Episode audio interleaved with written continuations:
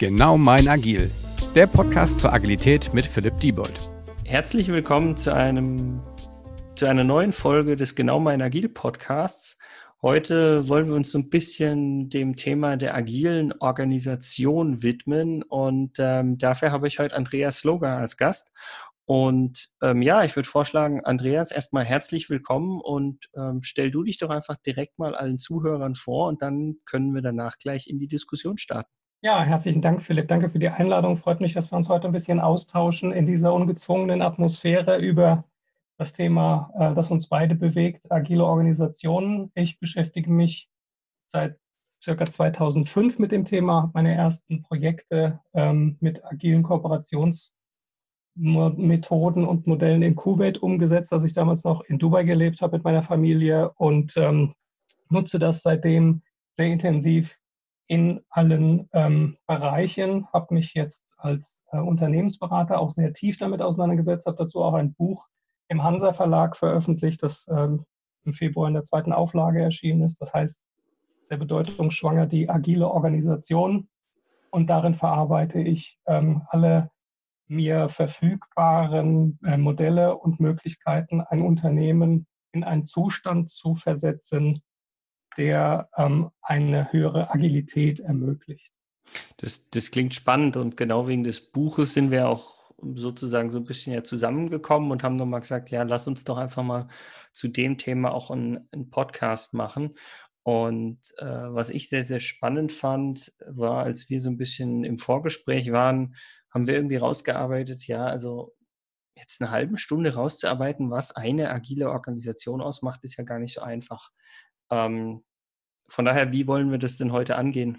Ja, ich glaube auch, dass es die agile Organisation auch nicht gibt. Das sind alles. Ähm, ähm, das enttäuscht jetzt bestimmt einige Zuhörer schon. Schade, gell? Das sind, Begriffsdefinitionen, die uns sehr naheliegen, weil wir es gewohnt sind, aus ähm, beispielsweise der betriebswirtschaftlichen Denke Unternehmen wie einen statischen Automaten zu verstehen, der einen bestimmten Zielzustand erreicht, in dem er dann funktioniert. Es ist wie ein endlicher Automat. Ne? Ein Unternehmen ist ein Automat und der besteht aus Geschäftsprozessen und aus Menschen, die diese Geschäftsprozesse umsetzen. Und er hat dann einen Zielzustand, ähm, ein, ein Operating Model, wie das auch genannt wird. Und ähm, die, diesen, die Funktionsqualität und die, die Performance dieses Automaten kann ich über einen Reifegrad messen.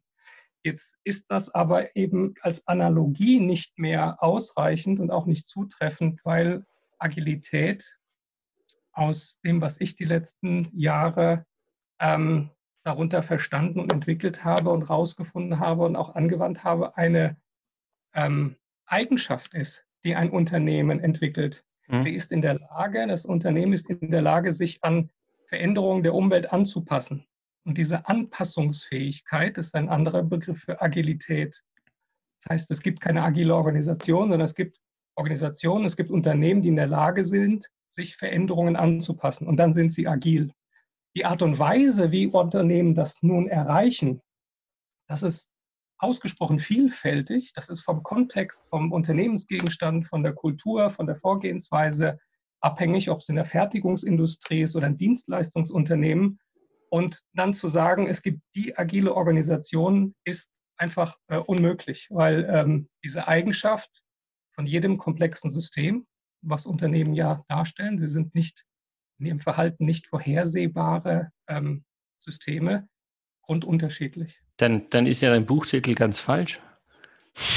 Ja, der Buchtitel wurde vom Hansa Verlag auch festgelegt. Das ist ja das Schicksal, wenn man ein Buch schreibt, ist der Verlag ja die Instanz, die als letzte den Titel festlegt. Ähm, okay. Ursprünglich, ursprünglich äh, sollte das Buch eigentlich ähm, die Anatomie äh, veränderungsfähige Organisationen lauten, mhm.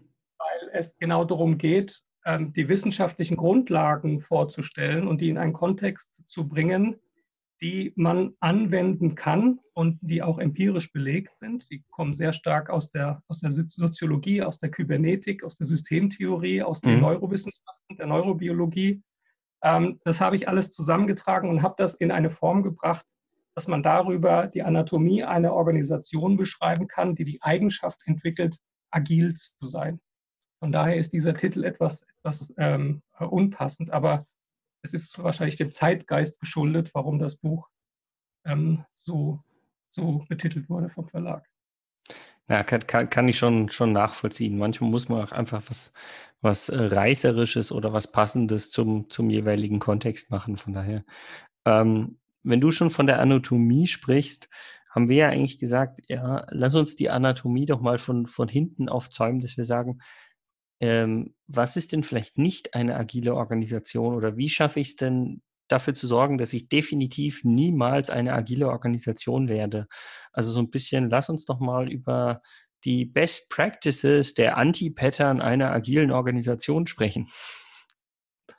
Ja, da gibt es eine, eine ganze Fülle, die ich in all den Jahren gesammelt habe, auf die ich so gestoßen bin, die ich für mich auch so gesammelt habe. Und ähm, ein großer Punkt, der mir immer wieder in Projekten ähm, über den Weg läuft, ist der Versuch, gerade von Führungskräften und äh, Unternehmensentscheidern vorhandene, ein vorhandenes Verständnis einer Organisation in dieses agile etwas rüber zu retten und Analogien zu schaffen, die es ihnen ermöglichen zu verstehen, wie eine agile Organisation funktioniert.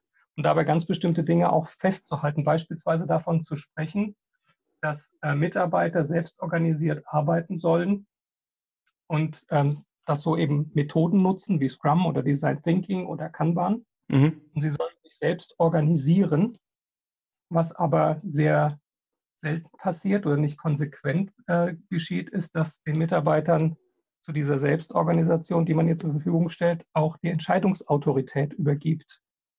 Also wenn man sich beispielsweise Implementierung des sogenannten Spotify-Modells ansieht, also diese Tribes und Squads und ähm, Gilden, ja. dann ähm, läuft im Hintergrund die hierarchische Struktur der Organisation unverändert mit und die Entscheidungsautorität verbleibt bei der Führungsmannschaft.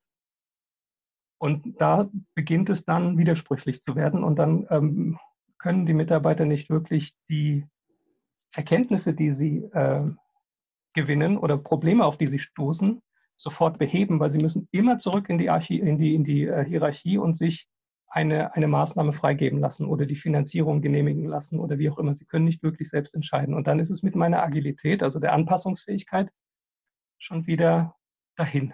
Hm. Ich finde es ganz spannend. Eine, ja. Weil, weil den Punkt, den du angerissen hast, so wie du angefangen hast, klang das für mich jetzt mehr, okay, ich, ich stülpe quasi Agilität über eine Organisation und jeder Projektleiter wird ab jetzt Product Owner genannt und die Teamleiter werden zu Scrum Mastern. Das klang für mich danach. Das wäre genau. nämlich das Anti-Pattern, was ich darunter verstanden hätte.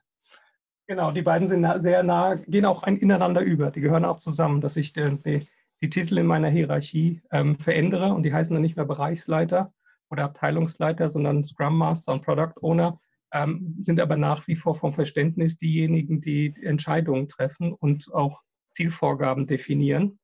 Ähm, so ein Stück weit, wie wir das damals erlebt haben, als Scrum aufgekommen ist und der Scrum Master ja in aller Munde war und dann Projektleiter den Scrum Master als zukünftige Rolle für sich entdeckt haben aber den gar nicht als Scrum Master, wie er ursprünglich gedacht war, gelebt haben, sondern weiterhin den Projekt Projektmanager ähm, durchgezogen haben. Also, dass sie Pläne gemacht haben, sie festgelegt haben, wann sind Meilensteine und, und, und. Und ein Projektteam versucht haben zu steuern, anstatt es zu unterstützen. Das geht genau in diese Richtung. Das ist dieses Übertragen vertrauter Verhaltensmuster und Arbeitsweisen in diesen agilen Kontext. Und das ähm, beißt sich, das passt nicht zusammen. Mhm. Wolltest du jetzt gerade noch was zu dem Punkt ergänzen eigentlich vorhin? Oder? Hm. Nee, das ist so einer der Punkte, dass man das eine sagt, aber das andere tut und ähm, in der Organisation sich wenig verändert. Es sieht ja. zwar schicker aus und es klingt moderner, aber es ist nach wie vor die alte Organisations- und Arbeitsweise. Ja, ich bezeichne es auch gern mal als agiles Theater, weil ich einfach sozusagen einen anderen Mantel drüber stülpe, aber eigentlich ändert sich in der, in der Organisation nicht viel. Ja, das ist ein schöner, das ist ein schöner Begriff. Und da kommen wir dann zu dem nächsten Punkt, dass wenn, wenn man in Organisationen so mit dem Thema umgeht, ist immer die Frage, was passiert, wenn der Begriff agiles Arbeiten dann ähm, verbrannt ist, in Anführungsstrichen. Also wenn man rausfindet, es ist im Grunde genommen, nach einiger Zeit stellt man fest, im Grunde machen wir ja das Gleiche wie früher. Es hat sich nicht wirklich was verändert. Wir sind in der Form nicht wirklich agiler geworden als Organisation. Ähm, dann frage ich immer mal wieder ganz gern, was ist eigentlich die Alternative? Wenn man auf der einen Seite sagt, die hierarchische Organisation, das trägt nicht mehr. In digitalen Zeiten müssen wir anpassungsfähiger werden als Organisation. Mhm. Das agile Arbeiten ähm, haben wir in den Sand gesetzt, weil wir es einfach falsch ähm, eingebaut haben oder falsch ja, angegangen sind. Wir haben, uns, wir haben uns damit nicht auseinandergesetzt, wir haben nicht wirklich versucht, die Grundlagen zu verstehen, wir haben nicht versucht, mit Experimenten uns daran zu lernen, also neue Verhaltensweisen aufzubauen und die, die Anwendungssicherheit zu entwickeln. Das haben wir alles nicht gemacht, weil dafür haben wir keine Zeit und das ist ja auch alles äh, nicht so kompliziert. Das heißt, wir haben versucht, mit alten Mustern neue Dinge zu äh, bewerkstelligen. Das ist gescheitert und dann ist die Frage, was ist denn dann die Alternative? Weil wir zurück zur Hierarchie wollen wir eigentlich, aber wir haben wir, die haben wir schon gesagt, die trägt nicht mehr. Was ist dann die Alternative? Und dann wird das Gespräch immer sehr, sehr still. Ich wollte gerade sagen, Schweigen im Raum oder im Walde wahrscheinlich, ja. Ja, ja. Also von daher sind das sehr schwierige Entwicklungen, mit sowas ähm, in der trivialisierten Form auch umzugehen, ja. Ja, nee, also ich glaube, das ist äh, mit, also aus meiner Sicht wahrscheinlich mit eines der, der allerwichtigsten Dinge, dass ich wirklich dafür sorgen muss, dass ich nicht irgendwie einen falschen Schritt mache und damit irgendwie das Thema sofort verbrenne, weil dann ist der Weg quasi da wieder hinzukommen, ich will nicht sagen unmöglich, aber deutlich schwieriger, als er vielleicht am Anfang war. Ja, das habe ich auch schon erlebt, leider. Und es ist sehr, sehr tragisch, gerade für die Mitarbeiter, sehr frustrierend, die ja ähm, das ganze, diese ganze Bewegung mit sehr viel Hoffnung für sich selbst und ihre berufliche Weiterentwicklung verknüpfen und dann feststellen, ähm, im Grunde genommen wurde es dann doch beispielsweise zu ähm, Arbeitsverdichtung missbraucht. Ne? Also hast du bestimmt auch schon gehört, diese, mhm. diese Sprüche. Herr Mayer, Sie arbeiten doch jetzt agil, dann machen Sie das mal bis morgen fertig. Das, natürlich, das sind genau solche Sätze, mit denen man das ähm, komplett zerstört, die Möglichkeiten, die sich daraus eigentlich ergeben, weil im Grunde genommen ist es missverstanden als ein Werkzeug, weitergehende Arbeitsverdichtung zu betreiben und nicht eine andere Form der Zusammenarbeit zu etablieren. Ja. Ja, so nach dem Motto agil, du kannst ja jetzt quasi ganz flexibel arbeiten, also kann ich dir jetzt heute sagen, was du morgen äh, noch fertig zu machen hast oder so. Ja, genau, genau. Das sind so Sachen, die machen natürlich viel, viel kaputt, auch in der, in der Motivation der Mitarbeiter, weil die ist dann schnell wieder verflogen aus der ersten Euphorie. Hm. Was ich jetzt noch spannend finde, ich meine, das, das trifft ja nicht nur für die agile Organisation zu, sondern das trifft ja auch für, sage ich mal, ein agiles Team zu, wenn ich da sozusagen den falschen Weg gehe. Äh, was mir noch häufig begegnet ist, ist das Thema, naja, Agilität oder Scrum, das funktioniert doch nur in der IT oder in der Softwareentwicklung oder im Engineering. Ähm, ist das für dich auch was, was du im Rahmen deiner Arbeiten oder auch des Buches und so weiter und so fort für dich auch begegnet bist und, und wie gehst du damit um? Ja, den, also den, äh, äh, diesen Aussagen begegne ich immer. Also das ist eigentlich eine dieser konstanten Aussagen, die ich in allen, in, in allen Engagements, in allen ähm, Bereichen finde, dass man so eine, so eine Hypothese vorwegnimmt und sagt, naja, das agile Arbeiten ist ja nur beispielsweise etwas für kreative Bereiche, weil man das mit Design Thinking assoziiert. Oder halt in der IT, weil es ursprünglich aus der Softwareentwicklung kommt. Mhm. Ähm, wenn ich aber hinterfrage, woher, das, wo, woher diese Hypothesen stammen, warum man das vorwegnimmt, dann stoße ich mal auf, auf zwei, zwei Phänomene. Entweder ist einfach völlig unklar, was mit agil gemeint ist, also was, ich, was, was jetzt an, an Assoziationen dahinter steckt ähm, beispielsweise, dass äh, nicht klar ist, dass es im Grunde um Selbstorganisation geht oder um Selbstständigkeit, dass Mitarbeiter selbstständig ihre Arbeit organisieren, sich äh, in Teams konfigurieren und ihre Arbeit strukturieren und umsetzen. Ähm, oder dass man auch vorwegnimmt, als für, das machen Führungskräfte leider sehr gerne, dass sie sagen, das können meine Mitarbeiter nicht, die, die sind dazu nicht in der Lage. Ähm, also agil zu arbeiten, weit, meinst du? Agil zu arbeiten. Die werden ein Stück weit entmündigt, dass der, die Führungskraft quasi als höher bezahlte Intelligenz für seine Mitarbeiter entscheidet, dass die dazu nicht in der Lage sind. Also das ist so ein bisschen dieses ähm, Eltern-Kind-Verhältnis, das man ja oft in, in Unternehmen findet, dass äh, Führungskräfte Entscheidungen und ähm, derartige Themen für ihre Mitarbeiter vorwegnehmen und entscheiden und sagen, das können die nicht. Ähm, auch da wieder die Frage, woher kommt das? Äh, wurde das schon mal ausprobiert? Woher kommt diese Hypothese? Ist die verifiziert worden? Hat man mal einen kleinen Test gemacht, um zu sehen, ob nicht auch in der Sachbearbeitung oder ähm, im Vertragsmanagement die Sachbearbeiter durchaus in der Lage sind, ihre Arbeit selbst zu organisieren, wie sie den Tag gestalten, weil in ihrem privaten Leben schaffen sie das ja auch. Also wir alle sind ja durchaus in der Lage, im privaten mhm. Umfeld selbstständig Entscheidungen zu treffen und selbst organisiert vorzugehen. Ähm, woher dann die Annahme im Kontext des Unternehmens sind dazu Mitarbeiter, die vielleicht auch größtenteils studiert haben und, und mehrere Sprachen sprechen, im Ausland waren, nicht in der Lage. Das finde ich immer phänomenal und ich finde es immer interessant herauszufinden, woher kommt das und was sind die eigentlichen Gründe, ähm, die diese, diese Argumentationsketten aufkommen lassen. Ist das vorgeschoben oder sind das tatsächlich ähm, Referenzen aus dem Alltag, dass man es ausprobiert hat, aber gescheitert ist? Das ist immer ganz spannend, das dann rauszufinden. Aber da gibt es auch nicht die eine Lösung, sondern da tickt jeder wieder anders, warum er das so sieht. Also so meine Erfahrung ja. jedenfalls. Absolut. Was hast du da für Erfahrungen gemacht? Was sind so, wenn du darauf gestoßen bist? Ja, also äh, an, an, also an einigen Stellen war es erstmal so, naja, ich bin schon länger hier im Unternehmen, also einfach quasi diese Unternehmenszugehörigkeit, gar nicht die generelle Erfahrung, also nicht die irgendwie Berufserfahrung oder sowas, sondern diese Unternehmenszugehörigkeit. Und das bringt mich eigentlich fast, fast zu einem nächsten Punkt, ähm, so nach Motto, ja, ähm, kennst du bestimmt auch als Aussage, aber bei uns funktioniert das ja nicht. Ja, so nach dem Motto, es ist gut und schön, dass da jemand mit Scrum oder Agilität oder generell ankommt, aber bei uns funktioniert es ja nicht. Wir sind ja anders. Mhm. Und ähm, das ist aus meiner Sicht sozusagen auch, auch häufig ein Argument von sozusagen der Führungskraft oder sowas, warum die Mitarbeiter, warum man als Führungskraft sagt, warum Mitarbeiter vielleicht nicht so äh, geeignet dafür sind, weil, ähm, naja, ich kann das viel besser einschätzen. Bei uns in dem Kontext mit den Mitarbeitern wird es nicht funktionieren und ich habe einfach die, die meiste Erfahrung, also bei uns im Unternehmen. Das ist, glaube ich, so das, ähm, das Gängigste. Und ähm, ja, ich weiß nicht, ist dir das auch schon mal untergekommen?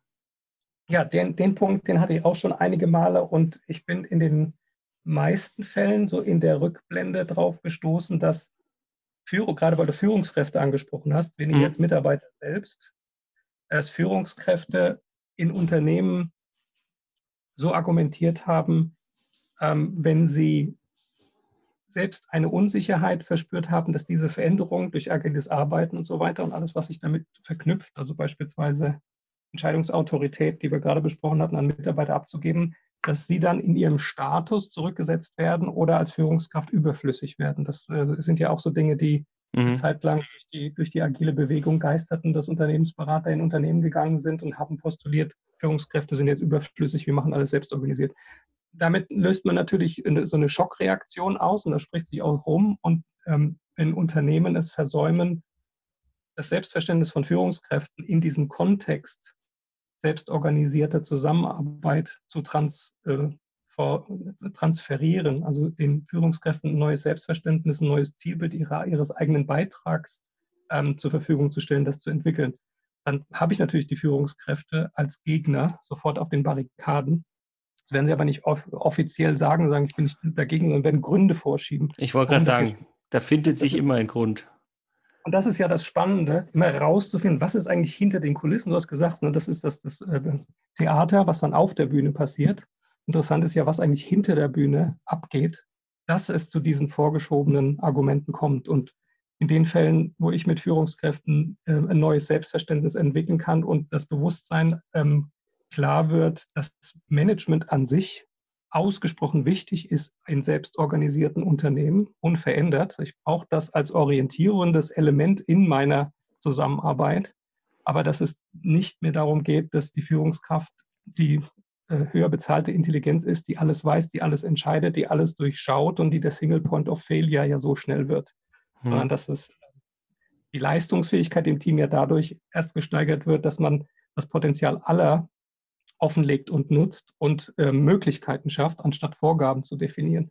Und wenn dieses Selbstverständnis da ist, dann kippt, das ist so auch so, so eine konsistente äh, Beobachtung, dann kippt der, der Widerstand der Führungskräfte zur Unterstützung, weil sie für sich auch eine berufliche Zukunft dann darin sehen und sagen, was ist ja dann interessanter, ich kann mich da selbst weiterentwickeln, ich bin aus dieser Hierarchiefalle auch raus, ich werde nicht für, für jeden Fehler gleich geköpft. Ne? Es wird diese Tabuisierung von Fehlern wird aufgehoben, da entwickeln sich dann ganz andere Möglichkeiten. Das finde ich unglaublich spannend, das zu sehen, wenn das zugelassen wird und wenn das möglich wird.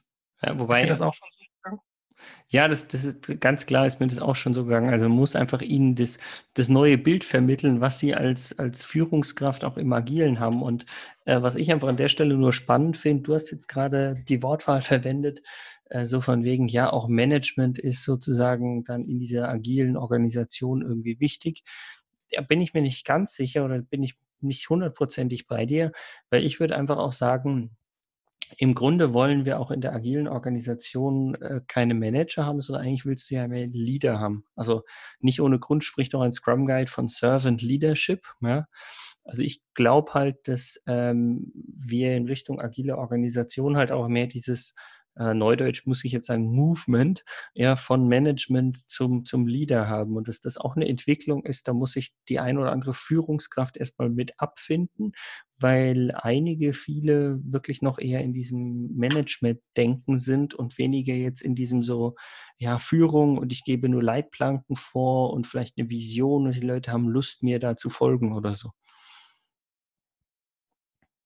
Ja, die Diskussion verfolge ich auch schon länger zu diesem ähm, Servant Leader. Ich finde den Begriff Servant Leader schon schwierig, weil es für mich von der, von der Tonalität ähm, wieder Unterschiede zwischen der Führungskraft und dem Mitarbeiter aufrechterhält. Ja. Ähm, das teilt wieder. Mir geht es darum, und das ist das, was ich beobachtet habe und selbst auch erlebt habe, wenn ich es schaffe, wirklich Teams aufzubauen, die auf Augenhöhe zusammenarbeiten, ähm, dann geht es nicht darum, wer gibt jetzt eigentlich die Vision vor und wer sagt, wo Westen ist, sondern ähm, eine, eine, Sinnstiftung zu betreiben, zu sagen, worum geht es eigentlich, was müssen wir erreichen, was sind die Anforderungen unserer Umwelt, wie müssen unsere Leistungen und Produkte entwickeln, damit wir diesen gerecht werden. Und dann bildet sich aus diesem Dialog und dieser Entwicklung das, was Fromm den rationalen Führer versus irrationalen Führer oder Führungskraft genannt hat. Dass ich also irrationale Führ irrationales Management ist, wenn mir jemand vorgesetzt wird und man sagt mir, das ist jetzt dein Vorgesetzter und du hast zu tun, was der dir sagt.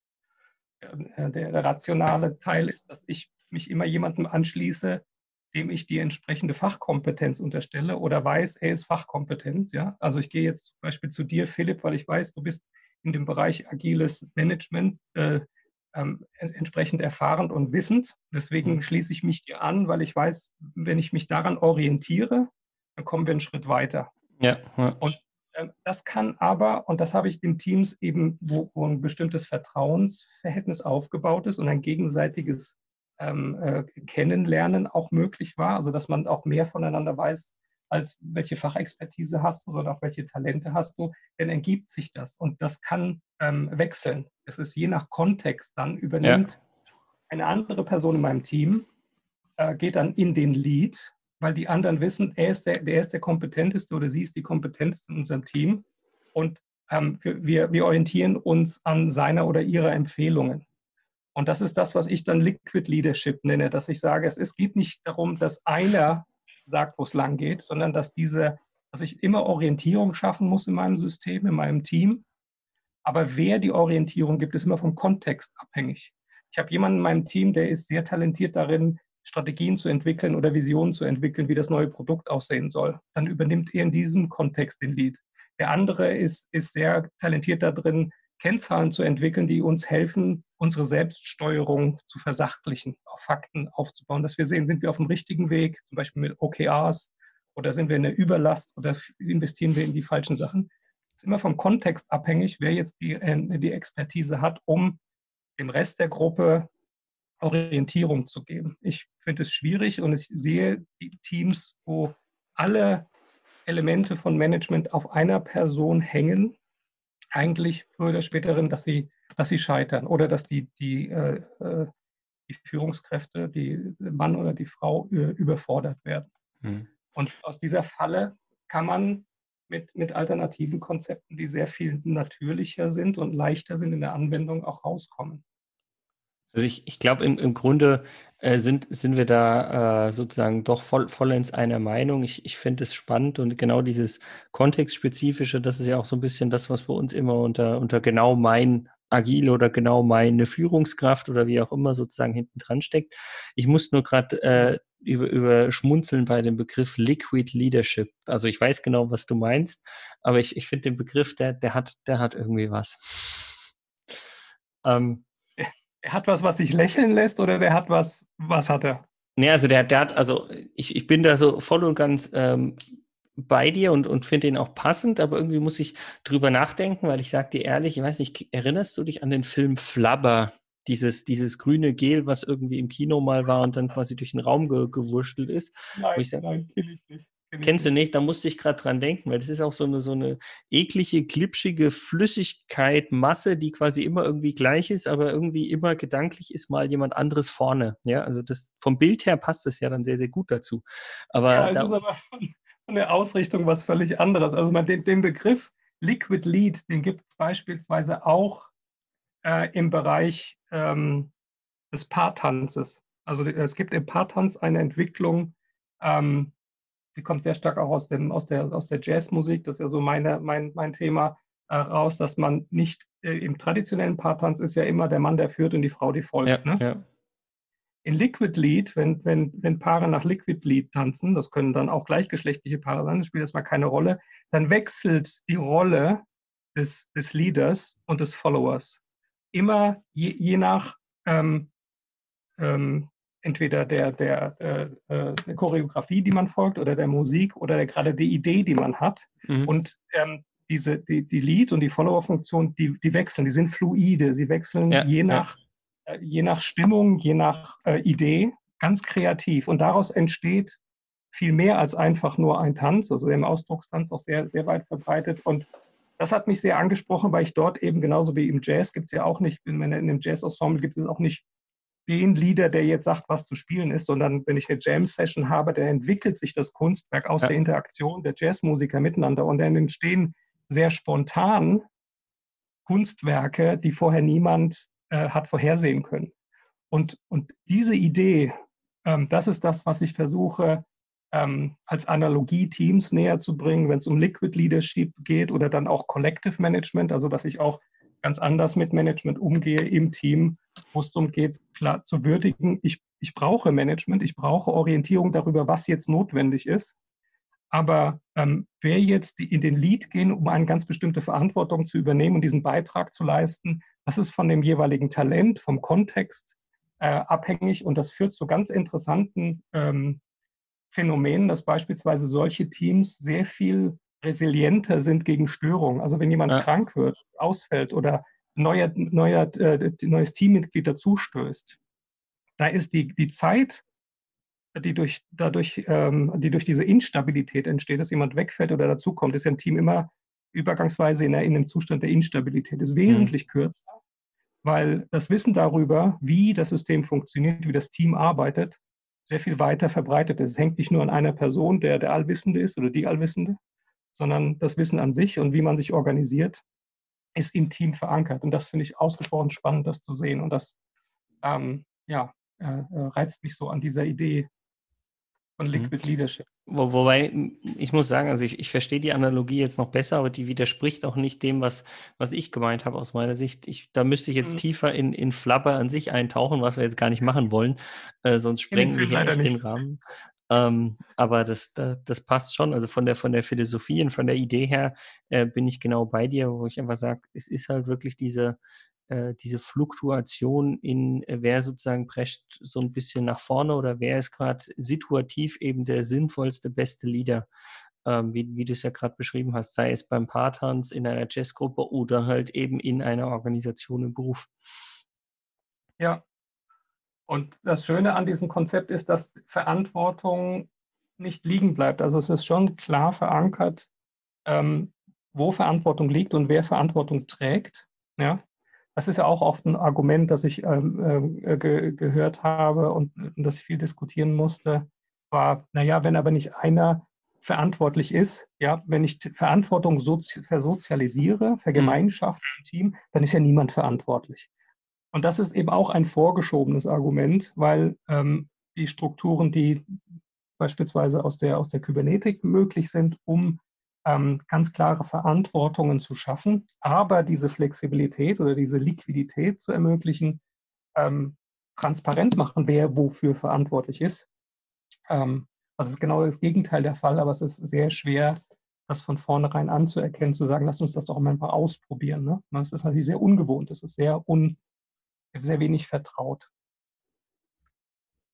Ja, nee, äh, kann, kann ich voll und ganz äh, nachvollziehen. Und um ehrlich zu sein, ich hätte noch zwei, drei Anti-Pattern, die, ähm, die aus meiner Sicht eben passend und sinnvoll sind. Ähm, ja. Aber wir wollen ja unser Format der halben Stunde eigentlich im Grunde nicht groß sprengen. Ähm, sind wir schon so.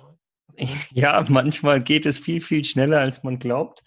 Ähm, von daher sage ich einfach mal, also ich möchte mich bei dir bedanken, Andreas, weil es war schon eine super spannende äh, Diskussion über Kinofilme, über Jazz bis hin zu Partons, die wir hatten, obwohl wir uns äh, zu Agilität getroffen haben. Von daher fand ich das schon wieder sehr, sehr schön. Und ähm, nachdem wir, glaube ich, noch eine viel, viel längere Liste an Pattern, Anti-Pattern haben zum Vermeiden einer agilen Organisation, ähm, würde ich dich hiermit einfach schon mal gerne einladen, dass wir auf jeden Fall in ein paar Wochen, wie auch immer, ähm, dann nochmal eine Folge aufnehmen und ähm, das Thema auch noch ein bisschen weiter vertiefen.